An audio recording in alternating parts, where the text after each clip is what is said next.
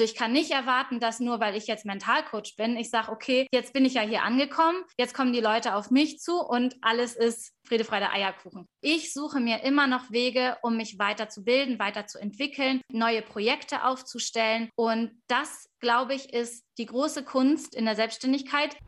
Also ist für mich dieser Spruch, du bist, was du denkst, immer nur halb wahr. Ich glaube, du bist, was du denkst, aber du bist nicht das, was du dir einredest. Und du bist nicht das, was du dir manchmal vorstellst zu sein.